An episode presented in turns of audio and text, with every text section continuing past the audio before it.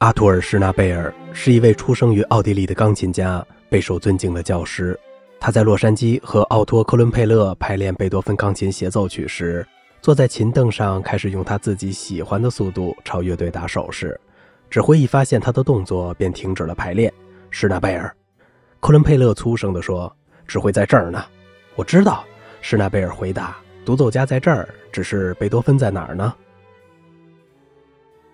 一九三三年，为了纪念勃拉姆斯诞辰一百年，辛德米特和施纳贝尔、胡贝尔曼、皮亚蒂格尔斯基一起在柏林和汉堡组织系列音乐会，演奏勃拉姆斯的钢琴和弦乐作品，却无法就分红达成共识。